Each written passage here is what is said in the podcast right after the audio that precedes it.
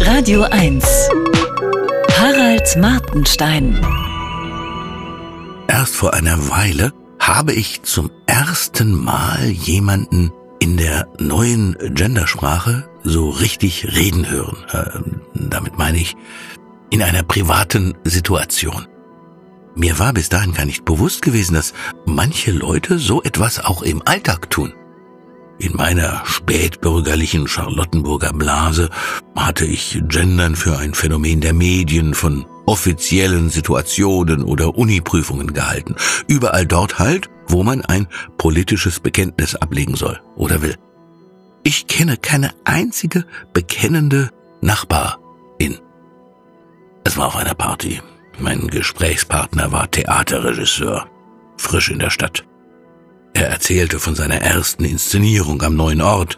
Dabei sprach er stets von SchauspielerInnen und den BesucherInnen. Dort, wo in der Schriftsprache ein Sternchen steht, machte er eine kurze Pause, den sogenannten Glottisschlag. Glottis klingt nach Berg in der Ostschweiz. Es ist aber ein Teil des Larynx. Letzterer verbindet den Pharynx äh, mit der Trachea. Wir befanden uns in einem Zwiegespräch. Niemand stand in unmittelbarer Nähe. Das machte die Situation so sonderbar. Einerseits war niemand Zeuge unseres Dialogs. Der Regisseur hätte natürlich äh, Zeug ingesagt. Es gab keine gendermäßig anders gepolte Person, die sich hätte herabgesetzt, nicht repräsentiert, diskriminiert, nicht mitgemeint oder auf welche Weise auch immer hätte ungut fühlen können. Außerdem redete ich in der Normalsprache. Es fühlte sich ein bisschen so an, als ob zwei deutsche Muttersprachler sich auf einer einsamen Waldlichtung treffen, von denen einer konsequent Englisch spricht, damit niemand auf der Welt sich ausgeschlossen fühlt, der kein Deutsch versteht. Zum Beispiel Gianna Nannini oder Joe Biden. Aber weil weit und breit kein Mensch mithört, hat der andere, der Deutschredende, das Gefühl, dass hier vielleicht eine versteckte Kamera im Spiel ist, um seine Reaktion zu testen. Oder aber, dass die andere Person Opfer einer seltenen mentalen Störung ist, die man aus Taktgefühl mal besser nicht anspricht. Ja, die Regieassistentin nimmt mir hier zum Glück einiges ab, sonst könnte ich die letzte Inszenierung hier gar nicht mehr machen. Der Abschied von den ZuschauerInnen und natürlich den KollegInnen dort fällt mir schwer, das stimmt. Die Zuschauer hier werden sich bestimmt freuen, dass sie den Macbeth mal mit Frauen in allen Rollen zu sehen kriegen. Nur die Hexen werden von Männern gespielt, stimmt's?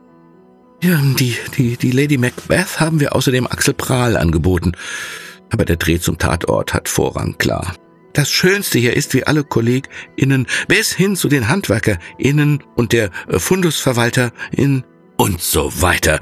Den Dialog gerade eben habe ich erfunden, aber es war so ähnlich. Ich konnte mich nämlich gar nicht auf den Inhalt des Gesprächs konzentrieren, weil mein Gehirn mit der Entschlüsselung des Subtextes dieser Situation vollkommen ausgelastet war. Sollte ich aus Höflichkeit auch anfangen zu gendern? Nein, das wäre eine Art Kapitulation gewesen. Was hier stattfand, war eindeutig Virtue Signaling, also das Zeichen, ich bin einer von den Guten, du nicht. Oder?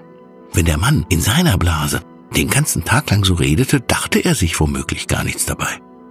Auf jeden Fall war es klug, sich schnell zum Buffet zu verabschieden. Denn wenn ich aus Versehen etwas Falsches sagen würde, würde der Virtue Man das womöglich empört twittern und ich hätte seine gesamte Blase am Bein. Eine völlig andere Blase als meine. Da muss man aufpassen. Harald Martenstein auf Radio 1.